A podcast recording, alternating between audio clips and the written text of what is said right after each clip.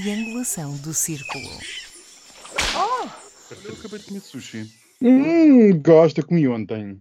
Por acaso era de para ter ido comer, mas estava fechado, já- era tardíssimo e Oh. acabei por comer uma, uma pizza no, no Domino's. Tem tudo a ver. Tem tudo a ver, sim.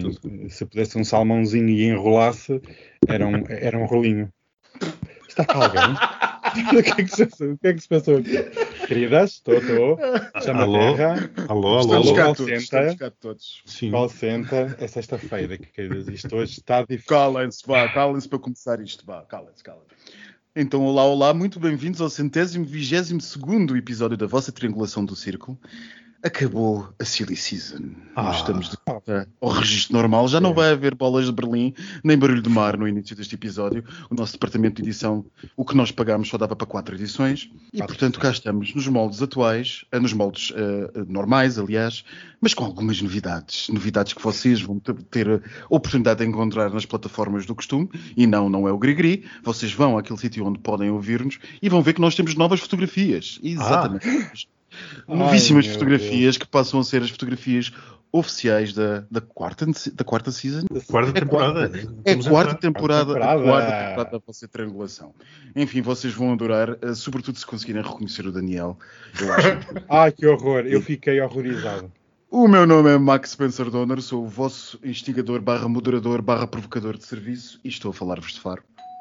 Eu sou o Daniel e estou a gozar os últimos dias de férias na Comporta para finalizar a Silly Season. Mas essa Silly Season que eu ia perguntar ao Max onde é que ele a viu, porque os episódios da Silly Season não foram tão políticos como quase todos os outros. Mas pronto, porque aqui a triangulação é uma coisa, é uma coisa séria. Porque se realmente debatêssemos os temas nacionais, seria Silly Season. Bom, e eu sou o Miguel Agramonte e estou em São Paulo. Hum, adoro. Tenho que me trazer um presente. O que é que quer de São Paulo? Antes de vos perguntar como foi a vossa semana, vamos fazer um apanhado da semana de toda a gente. O que é que acham? Quem é que é toda a gente? Nós os três? De toda a gente? Não, de toda a gente, de todo mundo. alguém? Vocês já se esqueçam que temos pessoas a, já se esqueceram que temos pessoas a ouvir. Digam lá então como é que foi a vossa semana. Credo. A perder dinheiro. Esta inflação só nos come o dinheiro todo. Não seja assim que vai ter um pacotão próxima segunda-feira. hum, ah, impactou aonde? Mas já lá vamos, mas já lá vamos. E a sua semana? Olha, a Miguel? minha foi uma semana, apesar de ter passado a semana em Fortaleza, não foi propriamente de férias. Olha que chato, que aborrecido. Não, Como não, foi, não foi, não foi propriamente de férias, foi de trabalho. E quando uma pessoa está a trabalhar de Imagino. forma remota, é, pode imaginar. Ainda, há- ainda há bocado em off ela estava a dizer que estava a enterrar uma tartaruga numa praia, portanto eu calculo que tenha sido. Foi chata, foi, foi trabalhoso. Estava eu a dizer, estava eu a dizer a semana que interessa, que a semana lá fora, que é uma semana foi super cheia, portanto, enfim, nós começámos a بالنسبه انك رجيم com o regime, não sei se aquilo, aquilo pode chamar um regime, Daniel, aquilo que está em Bagdá, eu não sei o que é que aquilo se pode chamar. Quase a cair, mas não caiu. Mas o que é certo é que nós vimos outra vez gente a tomar banho em piscinas presidenciais e a jantar a mesas de refeição de Estado, como nós vimos no Sri Lanka, vimos outra vez agora em Bagdá. Moqtada al-Sadr provavelmente está atrás disso. Vimos tiros nas ilhas Kinmen, as maquinazinhas voadoras que lá andavam dos chineses, que Taiwan começou pela primeira vez a disparar.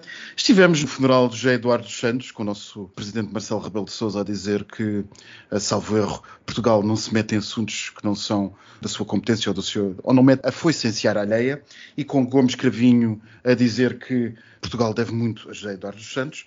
Tivemos Marta Temido a cair e Gorbachev a morrer. Ainda tivemos, é verdade, uma tentativa de assassinato a Kirchner, a presidente eh, da Argentina. Eh, enfim, uma tentativa, veremos.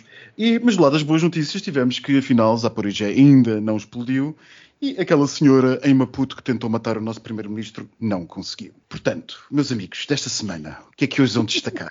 Sim, ela tentou, aquela dança ainda por cima com o martelo na mão. Há um ponto que nós temos que ir, que agora o bate-chove é intorneável neste Era- momento era a em que, em, que a, em que a Guerra Fria recomeça, morre o homem que acabou com a outra. É, Morre o homem que acabou com o outro e que tinha o conhecimento do que é que uma tragédia nuclear poderia acarretar. Não que este que lá está, o Putin.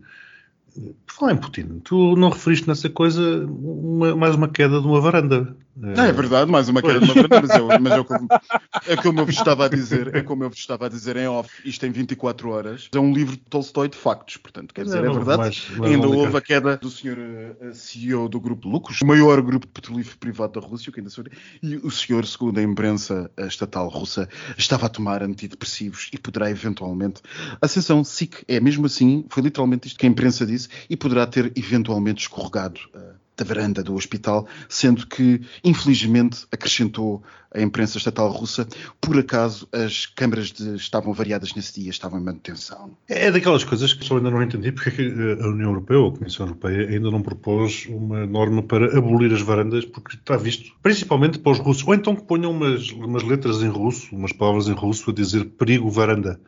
Porque está visto que ao longo dos anos eh, têm sido bastante prejudiciais, nomeadamente para vários cidadãos russos. Mas voltando à questão, já que estamos nos cidadãos russos, voltando à questão de Gorbachev, é mais uma perda para a humanidade. Com o desaparecimento dele, eh, acabou, julgo eu, o cenário de grandes estadistas. Porque hum, toda aquela escola de pessoas que efetivamente tiveram influência no mundo, ou então somos nós que estamos a ficar idosos e, e dizemos que o pessoal novo não é tão competente.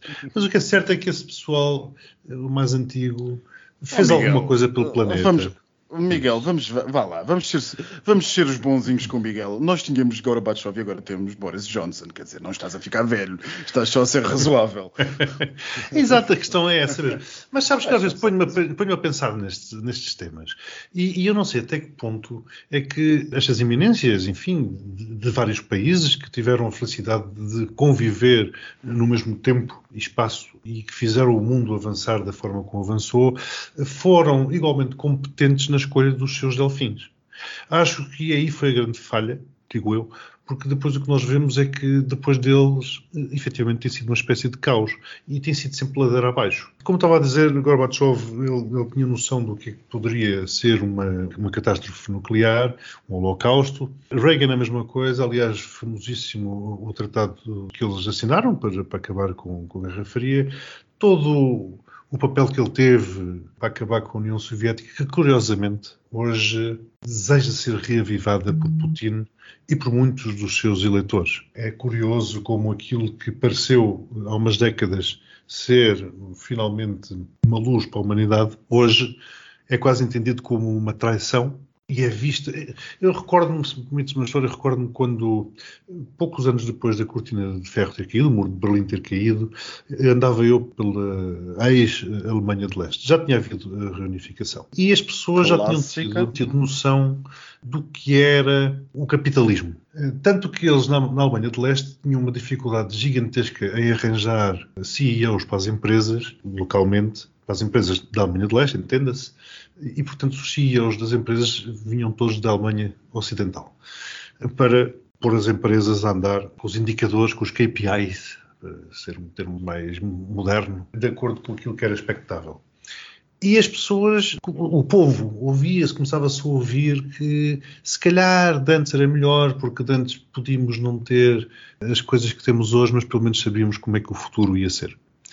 Portanto, esta nostalgia, esta ideia de que o Estado tomava conta deles e que a pessoa sabia o que iria ser a sua vida desde que nascia até que morria, dava uma segurança que, eh, creio, acabou por ir minando toda esta ideia de transformar a Rússia numa democracia de sucesso, passando naturalmente por um conceito de capitalismo.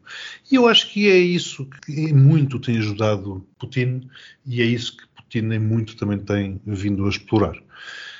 Depois a seguir ele, olha, veio outro Boris, precisamente, só que no caso o Yeltsin, que foi depois eh, a tragédia e que abriu as portas para Putin de várias maneiras, não só ao nomeá-lo, mas também a permitir que eh, Putin aparecesse como o salvador de um país que não era conduzido por um bêbado. Daniel, Gorbachev, este ponto que o Miguel estava a fazer é um bom ponto, que é o ponto da oposição de Gorbachev a Putin, tanto simbólica como efetiva.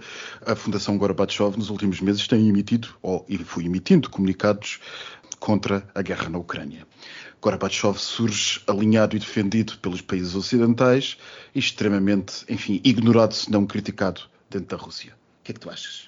Eu acho que é fácil, passado uns anos, dizer hum, coisas más, pontos negativos sobre a ditadura de Putin, quando é preciso olhar para trás e ver a posição deste suposto estadista, porque vamos nos relembrar aqui na altura da queda da União Soviética, Gorbachev nunca quis a destruição da, da União Soviética, apenas queria reformar para continuar o ideal comunista. Por isso, nasceu na ditadura, cresceu com a ditadura, defendeu a ditadura e o seu pressuposto final seria sempre manter a ditadura política do Partido Comunista Russo. A história deu-lhe as voltas e a União Soviética acabou por se desmantelar, não porque ele quisesse ou porque quisesse instaurar na Rússia um país mais democrático. Nunca conheci a este senhor qualquer tentativa de, de democracia que seja é normal que quando vais para a idade, quando as coisas avançam, que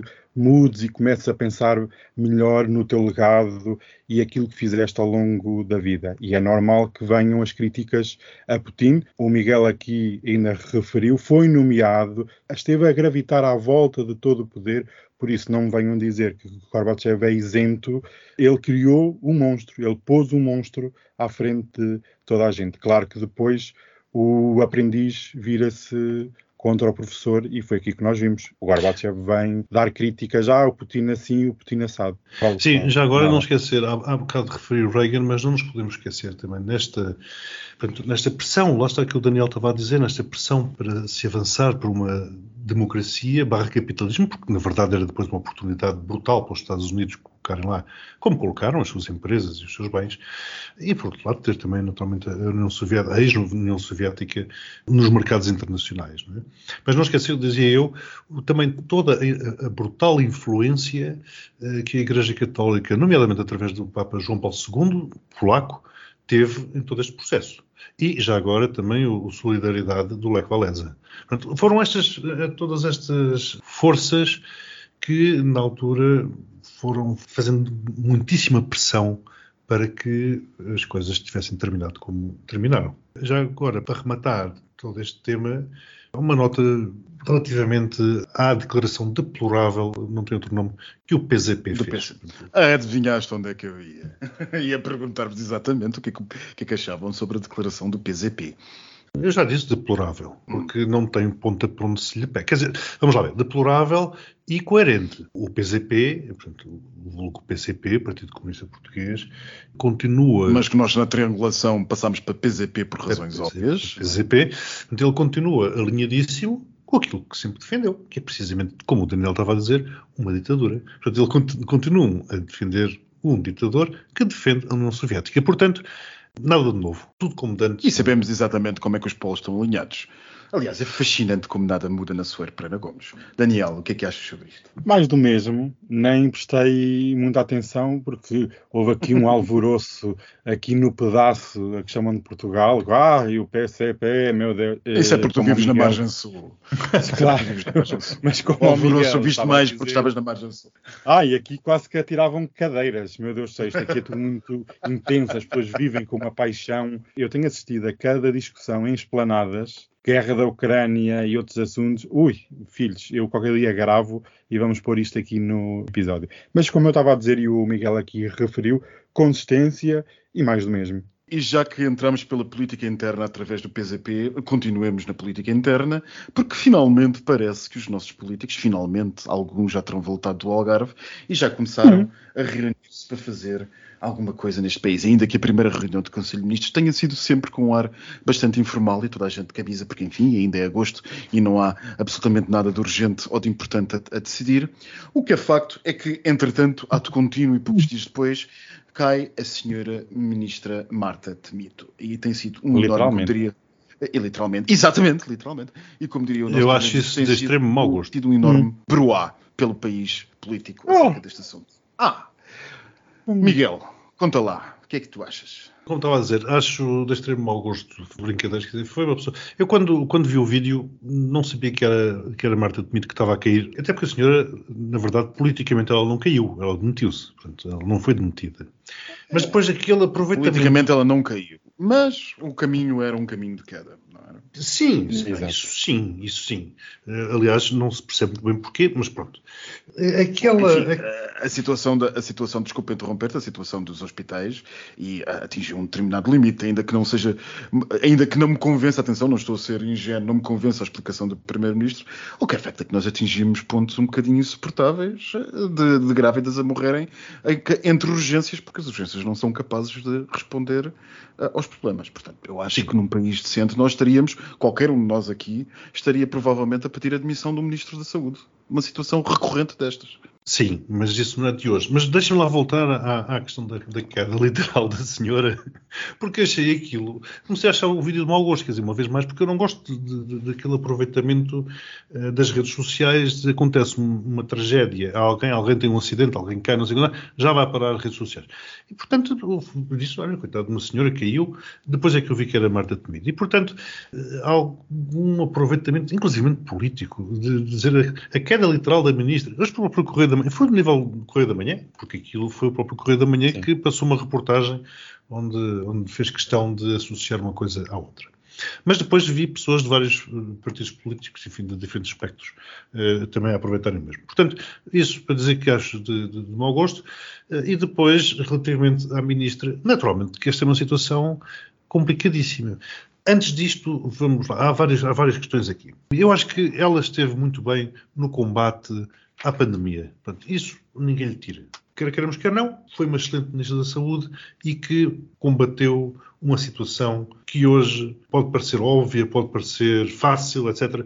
Mas todos nós nos lembramos o que é que era na altura. Todos nós lembramos que as pessoas foram as primeiras a tirar os filhos das escolas eh, e que eh, foi todo um, um pânico generalizado das pessoas que iam morrer em casa, das pessoas que iam morrer nos hospitais, de quando se ia às compras havia com pessoas com cascóis ou com escuros, etc., porque não havia máscaras. E, portanto, ela esteve muito bem e aguentou o barco muitíssimo bem. Não lhe podem tirar esse mérito.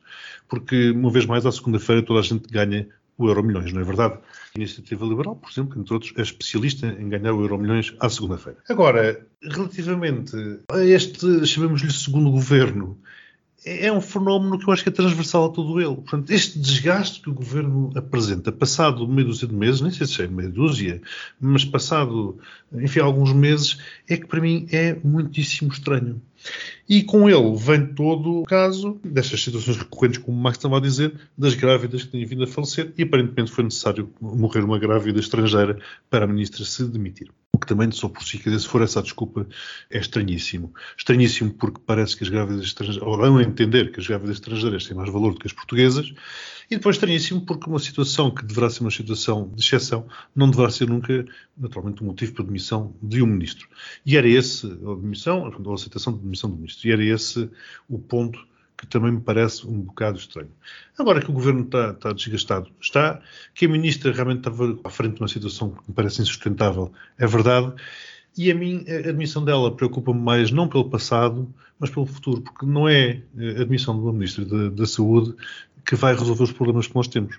Porque este é um problema que aparentemente é estrutural e tenho para mim de que ela efetivamente se demitiu porque se deparou o famoso pântano de António Guterres. Se calhar viu que a coisa que tem pela frente é mais complicado do que aquilo que estava à espera, ou mais, do que as suas forças neste momento têm para, isso, têm para, para combater, e, portanto, apresentou a sua demissão. Aliás, na altura disse, já há não sei há quantos episódios, que não admiraria nada que, que ela se demitisse, porque depois da guerra que ela teve contra a Covid e todas essas coisas, deveria estar, no mínimo, exausta. Imagino que eu, no lugar dela, também ter-me admitido. Agora, ter-me admitido naquele momento tendo aceitado entrar para, para, o governo, deveria saber melhor do que ninguém de que iria estar a aceitar uma série de responsabilidades pós-pandémicas, nomeadamente, que iriam exigir muitíssimo dela. No atual momento histórico e político que Costa e Portugal atravessa, cá me parece que o pântano de António Guterres vai começar a parecer uma pequena poçazinha em frente ao que vai acontecer. Daniel, o que é que tu achas disto? Eu acho tudo muito bonito. Acho telenovelas baratas sempre muito interessante de se assistir. Aqui, antes de ir ao, ao episódio da demissão, um pequeno. Eh, andou a circular nas redes sociais um grande texto, não sei quem é que foi o autor, de acusar as pessoas que se riam ou publicavam o vídeo da queda da ex-ministra ou atual ministra. Eu não sei muito bem se ela é ex ou, ou atual, mas enfim. Eh, acusavam as pessoas de machismo, de sexismo, mas quando Cavaco Silva caiu e desmaiou, toda a gente gozou e ainda continua a gozar. Por isso acho que aqui em política, para mim, este tema, este esvaziamento da acusação de machismo fica resolvido. O segundo. Não, Daniel, só para dizer, só acho, só acho de mau gosto, não acho. Quer dizer, Diz daquelas coisas. Sim, sim, é de mau gosto estar a ver, estar a, ver a, a, a miséria alheia.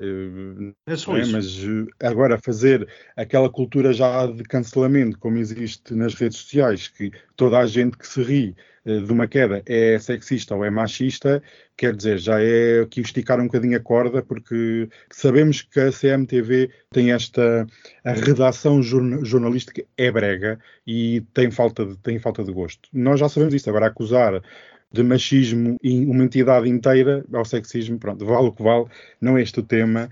Podíamos falar sobre isso também noutro episódio, sobre a comunicação social e o poder entre homens e mulheres, a divisão. Pronto, já me estou a divergir. Eu aqui, eu achei muito interessante de perceber quem é que realmente manda no Ministério da Saúde e cheguei à conclusão que é o Fernando Medina, o Ministro das Finanças.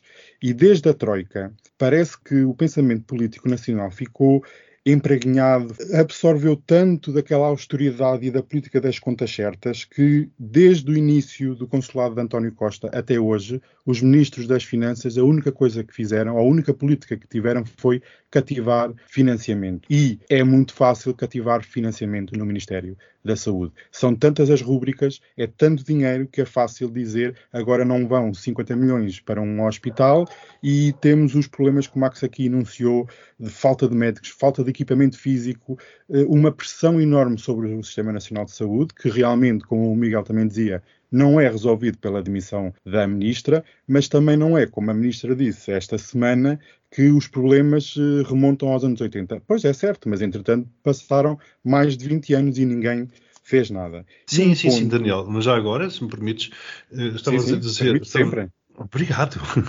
Estavas a dizer quem manda no Ministério da Educação é o Ministro das Finanças. Dizer, isso sempre foi assim, ou nos últimos, nas últimas décadas, não é novidade nenhuma. E exatamente isso que tu estavas a dizer acerca das cativações, esse é um dos pontos pelo qual eh, eu digo o que digo. Portanto, ela, ao ter aceitado a continuidade no governo, já sabia o que ia. Mas sabes que há sempre aquela ideia de agora é que vai ser diferente. E, e sabes que o Costa muitas vezes te transmite uma ideia de otimismo e de vamos é agora, é reformar, vamos fazer. Mas sabes também, a Ministra da Saúde não era política. Agora é política, mas quando apareceu era assim simplesmente uma técnica ou uma pessoa formada na área da saúde. E sabes Exato, que os é? novatos, é? pronto, e os novatos, os rookies nesta, nesta arena política, vêm sempre com mais esperança. E só ouvirem o discurso do líder, que é super otimista, o otimismo irritante, tu bebes daquilo e pensas, é agora que realmente eu consigo como uma pessoa que percebe da área conseguir fazer alguma coisa de diferente, mas esbarrou como se esbarra sempre no Ministério das Finanças e as cativações são uma aberração na democracia, porque uma coisa é ter um orçamento de Estado aprovado e é o dinheiro vai ter que ser distribuído para aqueles setores e depois chegamos ao final do ano e aquilo que estava orçamentado era, imagina, 100 milhões de euros e só chegou metade. Então, se falta financiamento, alguma coisa vai correr mal. Há setores que isso pode ser possível e as coisas podem andar. No sistema de saúde, não. Depois não tens os indicadores para mostrar da União Europeia, não é? Ah, pois, claro. Mas há aqui um ponto que eu também gostava de tocar e acho extremamente perigoso até para a governação de António Costa, que ainda falta tanto tempo para acabar, ainda nem um ano passou, estavas a falar em meio dúzia de meses, e Costa gosta de esgotar, gosta de queimar os seus melhores ativos, porque a Ministra da Saúde era a Ministra com melhor cotação a nível da população, muito acima até de outros ministros muito mais conhecidos, e há aqui um certo. Eu já aqui uma vez disse num episódio que António Costa parece que gosta de manter os seus ministros reféns. Marta Temido já tinha sinalizado por duas vezes que se queria de demitir. António Costa negou e continuou com uma ministra que já sabia que estava cansada, que estava saturada daquilo tudo e mesmo assim deixou a queimar até à última. Eu, por vezes, não sei se é desde a pandemia, sempre houve um discurso que Marta Temido poderia ser uma sucessora no fim do reinado de António Costa. E não sei se António Costa às vezes não faz isto para queimar etapas e destruir o capital político que sobra a estas pessoas. Porque a Marta Temido não sai pela porta grande. Eu, para mim, sai pela porta pequena. Isso e é um esta facto, situação sim. de obrigá-la a ficar mais umas semanas apenas porque quer apresentar um pacotão dentro de dias e não quer que manchem as, as manchetes, demonstra que António Costa não tem qualquer simpatia, empatia ou decoro para com os seus ministros. É carta fora do baralho e vai dizer, olha filha, vais ter que aguentar aqui umas semanas, mesmo que te estejam a tirar pedras todos os dias, eu não quero saber. E há aqui um problema muito grave que é, enquanto António Costa faz isto, quando for recrutar novas pessoas, as pessoas vão pensar duas vezes, que é, António Costa não me vai defender em público, nunca defende, raramente defende as pessoas em público, vai-me deixar queimar e o meu futuro político pode estar todo em jogo. Por isso, o recrutamento para o governo, estando agora no início, pode ser cada vez mais difícil e pode até isto acelerar uma queda que é sai um ministro, não há ninguém para pôr no cargo. Ou existe alguém, mas tem um nome tão diminuto e é tão fraco politicamente que enfraquece ainda mais o governo. Porque vem aí tempos gravíssimos e nós estamos sempre a medir isto à semana, ao mês, mas António Costa tem mais quase quatro anos de governação, gente. Quatro anos. Eu vou ter 40 anos. Calma aí, não tem mal nenhum. Eu. Bom, mas meus amigos, isto o tempo passa realmente daqui a bocado o Daniel tem 40 anos, nós continuamos por este caminho e portanto temos que ir rapidamente a um último ponto que é justamente isso que vocês estavam a falar, o pacotão que vai ser anunciado segunda-feira. Uh, nos últimos instantes, enquanto vocês discutiram esta parte, a Rússia anunciou que o Gazprom acabou indefinidamente, afinal a Europa leva com esta notícia choque muito mais depressa do que estava à espera. E segunda-feira, é verdade. Leva porque não tem ouvido a triangulação. Que eu sinto. Ah, Leva É, porque eu o verão tô- da triangulação. Não tem ouvido a triangulação, mas o que é facto é que as chancelarias, as chancelarias europeias estavam à espera que isto só fosse lá para finais de outubro. Sim, é sim. verdade, foi agora, há uns segundos atrás. E, portanto, segunda-feira nós temos um pacotão, supostamente aquilo que a imprensa tem avançado como sendo um pacotão, o Expresso, sobretudo, esse jornal de regime. O que é que os meus amigos acham? E, por favor, um comentário muito rápido, senão o departamento de edição cobra-nos mais e nós, com a inflação, já não podemos pagar. Aparentemente a Covid já não existe. Não sei como é que está aí a história de- também da varíola dos macacos.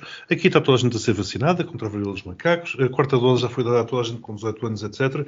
Eu, se quiser, vou ali e apanho uma, uma vacina, a quarta dose contra a Covid-19. Portanto, estou na dúvida se esse pacotão eh, se também inclui eh, as vacinas. Como é que é? Quer dizer, porque aparentemente O desapareceu tudo. pacotão é para a inflação e para, para o custo de vida, meu querido. É Ah, só então, então a parte da para- saúde está fora. Portanto, Pois não, há- sei, não faço há a mínima ideia. Não sei. Pois, É- é um não isto tema. é de emergência. Este pacotão é apenas para o imediato.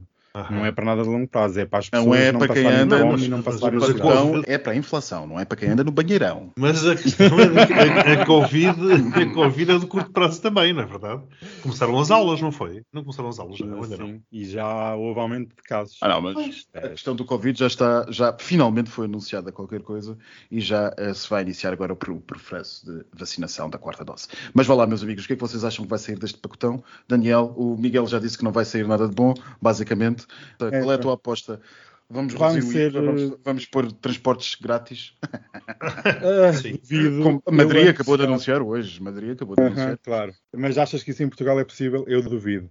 Não, Sinceramente. não é possível porque não há transportes. Quer dizer, tens transportes em Lisboa Ah, e Não, é se calhar por resto. Se calhar, se calhar por isso é mesmo é que, é- que vai ser, que vão ser gratuitos, pois então é muito, é, sai muito barato dizer que, que são gratuitos, pois quase que não há. Mas isso Não é é? uma questão do ser gratuito. Eu vou ser aqui muito rápido. Acho bem que sejam gratuitos, muito bem, mas quando estas vidas são sempre temporárias e nós temos visto pela Europa toda que é quando acaba o temporário as pessoas vão ficar, então e agora? Então eu vou ter que pagar outra vez transportes. Eu não quero. E há aqui um shift que se nós vamos dar coisas temporárias às pessoas, elas vão querer essas coisas. E está anunciado mais de 2 mil milhões de euros de ajudas. É um pacotão sério, porque normalmente costumam ser 100 ou 200 ou 300 milhões. Agora, equivale 2 mil milhões, penso que seja o equivalente a mais de um ano de todos os salários no Ministério da Educação. Por isso, o pacotão é mesmo muito, muito grande e toda a gente gosta de levar com um bom pacotão em cima, não é? Eu Pacotaço. Por falar em pacote oh. e em levá-lo ou levar no, nós decidimos, a administração da triangulação decidiu que para a nova, em Assembleia, que eu não sei quem é que chamou e quem é que participou, mas o que é facto é que foi decidido, decidiu que nesta quarta temporada nós passaríamos a ter, já que somos um podcast LGBT e conhecido pelas redes como sendo, decidimos a passar a prestar atenção, um bocadinho mais de atenção aos temas LGBT, cabendo-nos trazer todas as semanas um tema em destaque, uma notícia LGBT em destaque. Naturalmente que isto é apenas a apresentação do que é que se vai passar de agora em diante, não é para fazer todos os episódios. Portanto, esta semana trago-vos, vocês devem se lembrar que são duas pistas bem, bem informadas, que aqui há uns anos Portugal candidatou-se à organização do Europride juntamente, contra, não juntamente, mas contra algumas cidades, mais Palomas, Bilbao, Barcelona, Londres, Dublin, por aí fora. E à última da hora Portugal perdeu, eh, quando foi à final, contra Belgrado. 70 e tal por cento dos votos foram para Belgrado, 20 e tal para Lisboa. E porquê? Porque a organização do Europride quis dar privilégio a expandir a imagem do Pride para países e para cidades onde ainda é difícil ser-se membro de uma minoria. E pronto, foi escolhido o Europride para Belgrado, capital da Sérvia, para as, as incultas que nos estejam a ouvir, e que supostamente teria lugar já este mês de setembro. Acontece que o Sr. Presidente Vucic, espero dizer bem, o Sr. Presidente Aleksandar Vucic, o Presidente uh, sérvio, membro do Partido Progressista Sérvio, que é como quem diz, deve entender este progressista como exatamente o contrário de progressista, é um partido que congrega toda a extrema-direita sérvia, que, escusado será explicar, tem enormes ligações à Rússia, aliás, é neste momento o único país, por exemplo, com ligações aéreas na Europa para Moscou, declarou que, face à questão do que, que se tem passado no Kosovo, recorde as tensões entre, o, entre a NATO e o Ocidente e os albaneses por um lado e os sérvios por outro, não considera ser minimamente seguro fazer o Europride em Belgrado e falou ao país para explicar justamente isto, que era uma questão de segurança e que a manifestação em causa tinha que ser suprimida. A Sérvia obrigou-se, na sequência de negociações com, com, a Comissão Europeia, a permitir nos últimos anos a realização do Pride todos os anos para mostrar o seu empenho em adequar o seu, o seu direito interno aos princípios da União Europeia, sendo que em 2010 foi uma autêntica batalha campal entre os neonazis e os gays. O que é que os amigos têm a dizer sobre isto? Eu vou ser até muito rápido e vou dizer já assim: foi golpe. Antes de mais, a descrição do Max parecia a final da Champions. Lisboa contra Belgrado, marcou gol, não marcou. Isto realmente é uma vergonha. Eu gostava de perceber quem é que recebeu luvas para ter escolhido Belgrado como uma cidade. Essa coisa da expansão, isso parece aqueles CEOs, aquelas empresas de verdade temos que expandir para novos campos, novos negócios. Está bem, está bem, é tudo muito giro, mas tens sempre que pagar alguma coisa. E realmente, não venham com coisas. Isto foi escolhido quando? Há um ano atrás? Foi em 2021 é? para 2022, só para que saibam, Portugal está-se a candidatar de novo ao Europride em 2025, desta feita com várias associações do país. Pronto, acho bem. E foi, foi golpe, foi pago, é o que é. Eu aqui vou alinhar um bocado pelo. Outro dia estávamos a falar menos bem da questão da organização da marcha no Porto, mas eu aqui vou alinhar um bocado por, pela parte da intervenção. Estas marchas, o que é que se querem delas? Quer-se que seja uma festa em ambientes confortáveis para os gays ou queremos garantir que gays em determinados territórios homofóbicos possam ver que afinal há pessoas que estão dispostas a lutar ombro a ombro com elas. Portanto, essa é a questão. Portanto, onde é que nós devemos fazer estes aeroprados com o apoio da União Europeia, etc. Em Lisboa, onde, enfim, é o que é, apesar de que as pessoas ainda preferem muitas vezes ir a Madrid do que estarem a participar nas, Mas nas é um fenómeno natural da bicha, não é? A bicha gosta Pronto. de sentir a outro sítio. Ou na Polónia, por exemplo, ou na Sérvia, como é o caso. Mas eu acho que se calhar dá uma maior visibilidade e ajuda mais os LGBTs locais a fazer essas marchas onde é proibido, por exemplo, ser-se gay, do que em Lisboa. Portanto, se estamos a falar de um evento comercial, uma festança, pois então podemos fazê-los onde o lucro efetivamente é garantido e onde todos ficarão mais felizes. Quando assim não é, portanto, estamos a falar de questões de intervenção, de garantir que há visibilidade, que há apoio a quem eh, é oprimido diariamente, Mas então acho que a União Europeia deve apoiar fazer essas marchas em países onde os direitos ainda estão muito aquém do que se passa na média do chamado mundo ocidental.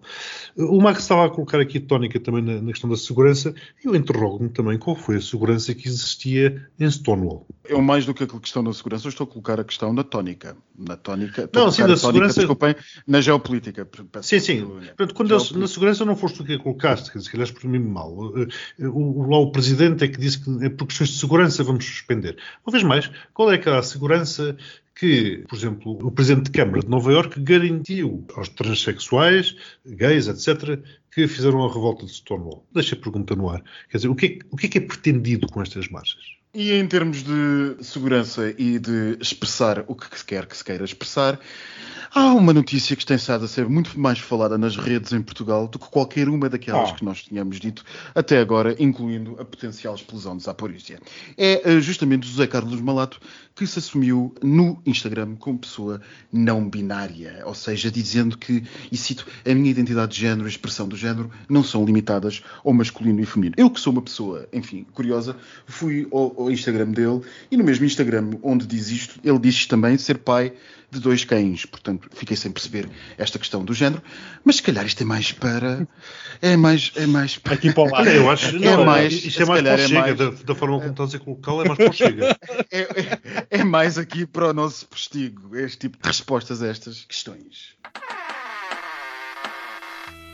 O postigo de Daniel. Mas o que é que vocês acham? Agora que o Max tocou aqui no assunto, Carlos Malata, apresentador de TV, assumiu-se publicamente no Instagram como não binário. O que é que vocês Ah, eu acho que cada um assume o que quiser assumir. Obviamente. Não acham estranho que na mesma semana que este senhor eh, foi notícia, antes desta notícia, eu acho que isto foi para esconder aqui alguma coisa, porque na mesma semana tivemos outra notícia sobre o. Outro que recebeu luvas. Outro que recebeu luvas. Não, que esta notícia é mais corriqueirazita, porque teve a ver com queixas dos vizinhos de Carlos Malato que protestaram sobre, veja lá que nós nem estávamos combinados, Max, e nós vamos tocar no mesmo assunto. Os vizinhos protestaram sobre o cheiro a cão que ficava no elevador sempre que Carlos Malato levava os animais à rua, a dar o seu passeio à rua. Isto foi na terça-feira e na quinta-feira ficámos a saber que Carlos Malato era não binário. Acham Então, que há aqui portanto, tu achas, tu achas, tu achas, Eu acho- acho que estamos a descobrir aqui. loucura. Estamos a descobrir aqui no postigo que alguém recebeu luvas.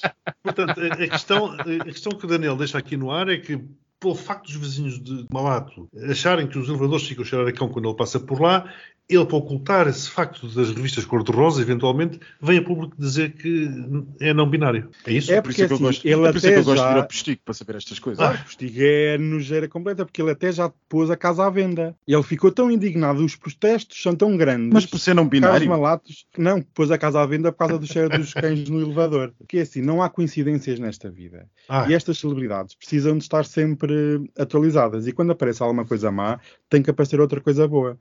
Pronto, olha. mas a coisa é boa, o é. lá, então entre, entre o no elevador e não binário, qual é a coisa má e qual é a coisa boa? Ah, eu é que faço comentários do Chega. Não, não, só quero que o Daniel se explique agora. Eu é que faço comentários do Chega. sabe? Eu Ai, apenas, vai-me eu, uma apenas, coisinha. eu apenas disse o que é que diz no perfil dele, nada mais. Ai, Deus. Sim, mas a o estabelecimento da relação foste tu que fizeste. Eu não estabeleci relação, eu apenas acho que se não binário, ele não deve ser pai, deve ser progenitor. Ai, Hum, meu pois. Deus. Ô, Daniel, isto vamos ser enterrados. Começou, começou a quarta temporada, enfim. Em grande, em grande, É. em grande. Bem, Não, a língua importa, é bo- meus amigos, a língua importa.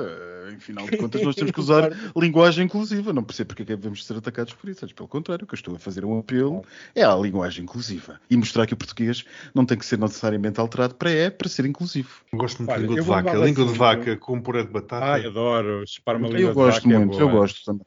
Eu E prefiro realmente também. sushi. Gostava. Língua de vaca estufada. Uhum. Não, eu preciso dela assim crua, viva. Vai. Vou ter ali umas coisas boas, um bezerrinho para mim, um berrezinho para ti. Isto dava uma música.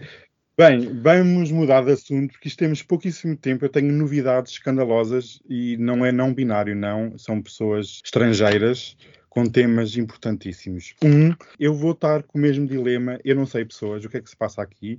Eu não vou falar sobre casamentos, eu não vou falar sobre parques de estacionamento, eu não tenho tempo para falar de nada. Isto é uma opressão gigante. Eu vou já te dizer uma coisa. Nós chegamos Vocês foram- sempre a correr ao postigo. Sempre, é incrível. Sempre. Olha, e uma delas é que, eu já disse aqui, o Príncipe Carlos anda a visitar a mãe constantemente e as más línguas estão a dizer que a senhora está com os pés para a cova. Isto é o que se diz. Porquê? Eu também fiquei a saber que já há data para a morte da Rainha Isabel II. 4 de outubro de 2022.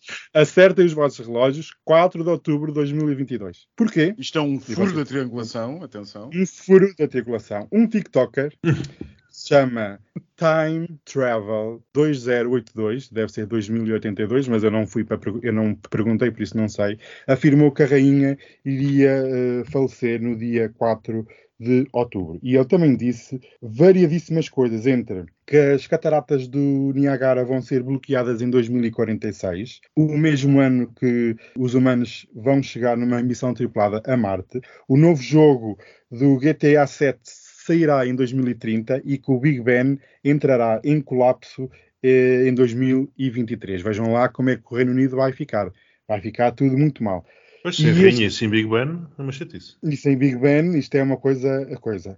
Mas este TikToker não é o único, porque existem outros mais que se assumem como viajantes do futuro. Portanto, exato, até- era o que eu te ia perguntar. Portanto, ele veio do futuro para nos dar essas novidades. Mas não disse porque é que as cataratas de Niagara iam ser bloqueadas. Não explicou. não, porque o disse... TikTok, não, não, o TikTok não dá para escrever muito texto. Tens, é, é como o Twitter, tens um limite de caracteres, por Ah, isso não podia dá para fazer um avançar mais. vídeo a passar aqueles cartazes, como eles às vezes fazem, assim, com os textos escritos. Não, mas sabes que ele não é o único. Existe Hum. um que é o Time eh, qualquer coisa, também Time Travel, não sei das quantas, que possui mais de 100 mil seguidores e alega ser do ano 2096. É mais eh, adiante do que o anterior.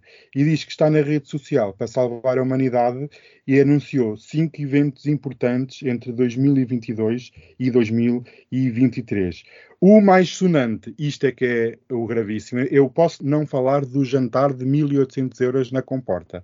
Posso não falar sobre a inteligência artificial em França que descobre piscinas escondidas ou de- do parque de estacionamento do Ronaldo. Mas, gente, entre 2022 e 2023, o mundo vai ser assolado por uma doença que transformará mais de 60% da população de porcos em zombies. Ah, E supostamente o paciente zero escapará a 8 de outubro de 2022 num laboratório de localidade não definida. portanto, a rainha Por morre isso. dia 4 e no dia 8 escapa o porco, com a doença misteriosa. o primeiro paciente, não sabemos se é porco, se é um ser humano, e vai Ah. afetar 60% da população de porcos, transformando-os em zombies. Pronto, é a vingança dos isto- isto é um leitões. Olha, é a vingança dos leitões.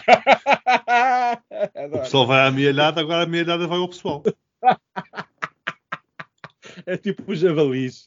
Eles andam sempre atrás das pessoas. Vão sempre. O que é que achas, Miguel, que isto é credível? Ai filha, aqui no postigo nada é credível. Desculpa lá que Ah, nem eu. A minha reputação, desde, desde a foto que vai ser publicada, a minha reputação vai cair a pique. Se eu fosse uma ação, estava a ter um crash. Beijinhos. Indireto. Beijinhos. Beijinhos, boa semana e boa rentrée. E espero que tenham curtido bem o verão. Virar dos porcos.